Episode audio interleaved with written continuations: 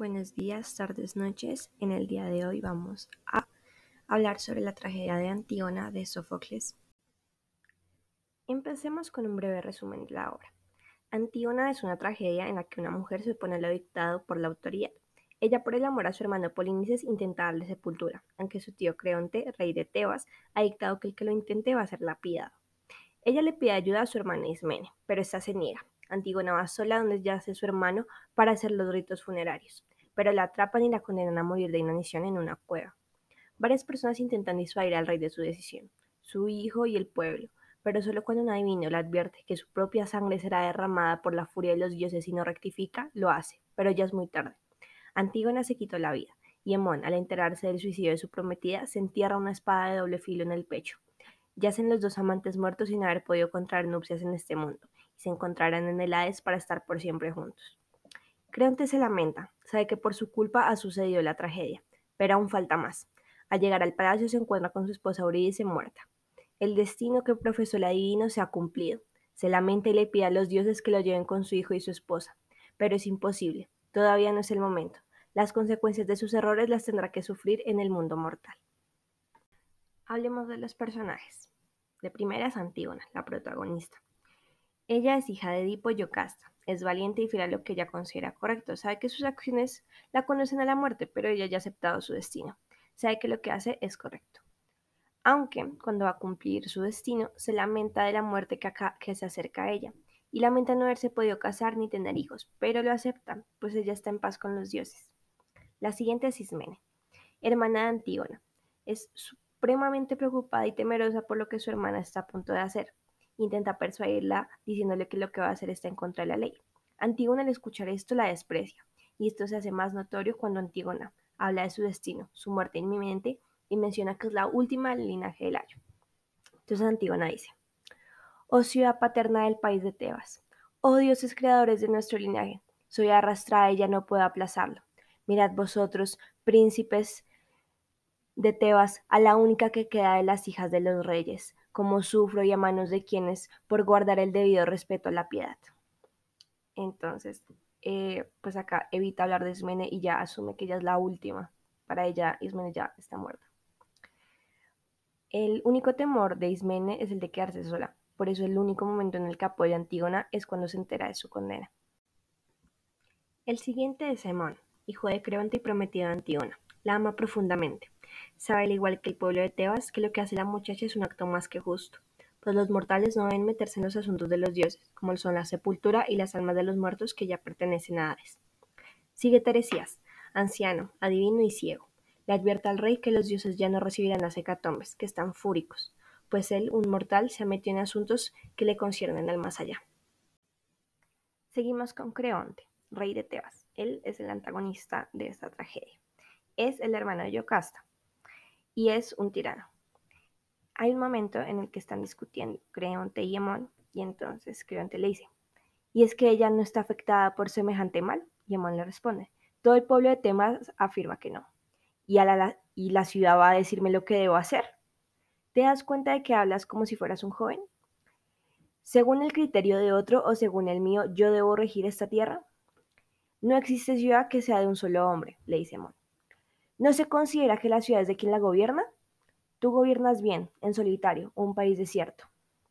Este lo que parece se ha aliado con la mujer. Sí, si es que tú eres una mujer, pues estoy interesado por ti.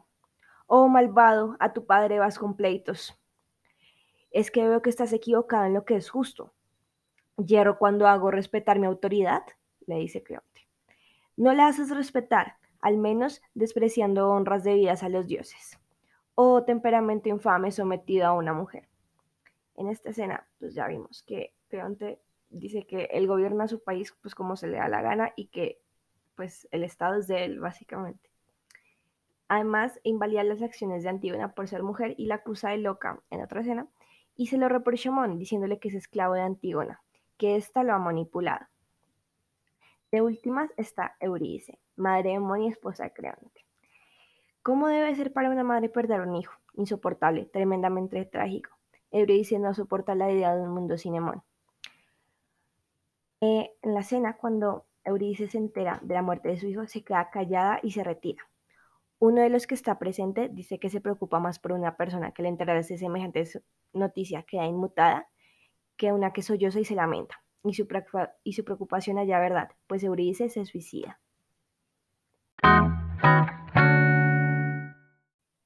Esta tragedia me llamó la atención el final, los tres suicidios que se presentan.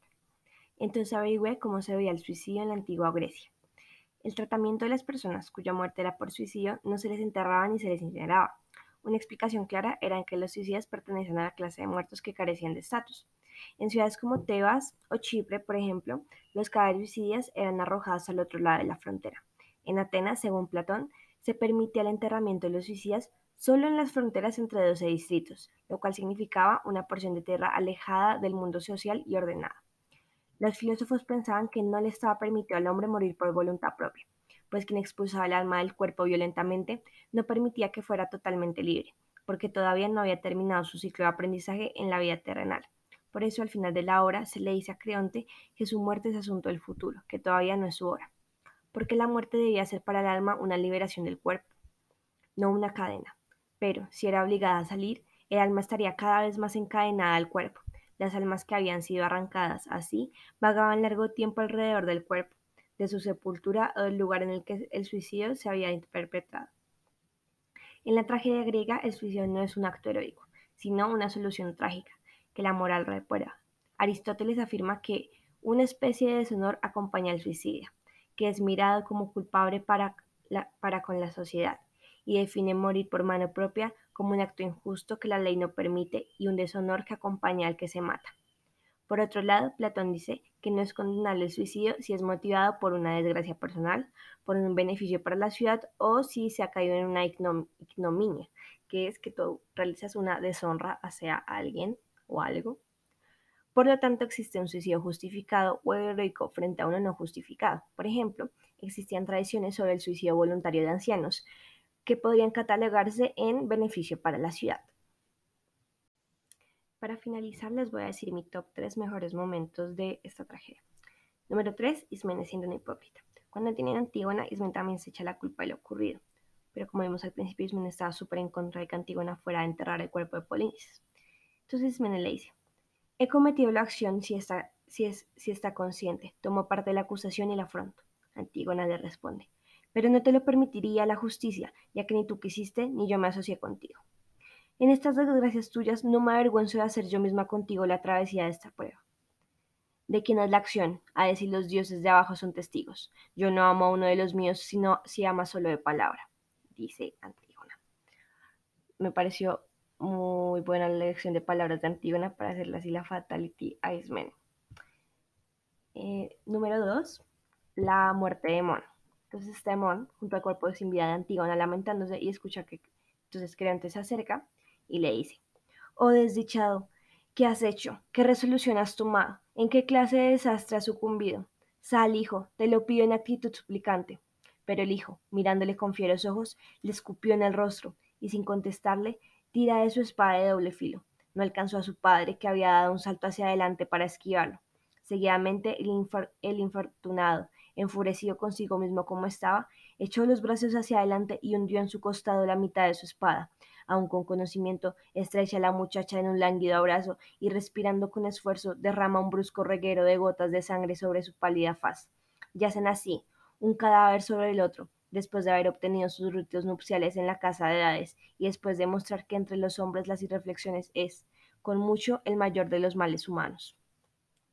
Y, pues, terrible, o sea, hay una, en la parte en la que Creonte y Emon están discutiendo, hablan un poco de la obediencia de los hijos y del amor y respeto que estos deben tener a sus padres. Entonces, esta última, esta última escena, o sea, la última vez que ve Creonte a su hijo, le escupe en la cara y se mata a sí mismo. Entonces, me pareció muy mind blowing. Y mi top 1 es el final, o sea, la muerte de Antígona, la muerte de Mon y la muerte de Eurídice, y pues los lamentos de mm, Creonte. En conclusión, me parece una obra que es fácil de leer, es entretenida, es corta, y al igual que varias de las tragedias griegas o libros que por ejemplo de Platón, eh, muchas de las cosas se pueden aplicar o las podemos relacionar con cosas de nuestro cotidiano. Por ejemplo, la desobediencia que tiene Antígona de lo que cree que es correcto y un Estado que le dice que no, que, que eso no es correcto y que el que intenta hacer cosas que van en contra de lo que dice el Estado se va a morir. Entonces espero que hayan podido reflexionar un poco, que les haya entretenido y nos vemos en una próxima ocasión. Felices días, tardes o noches.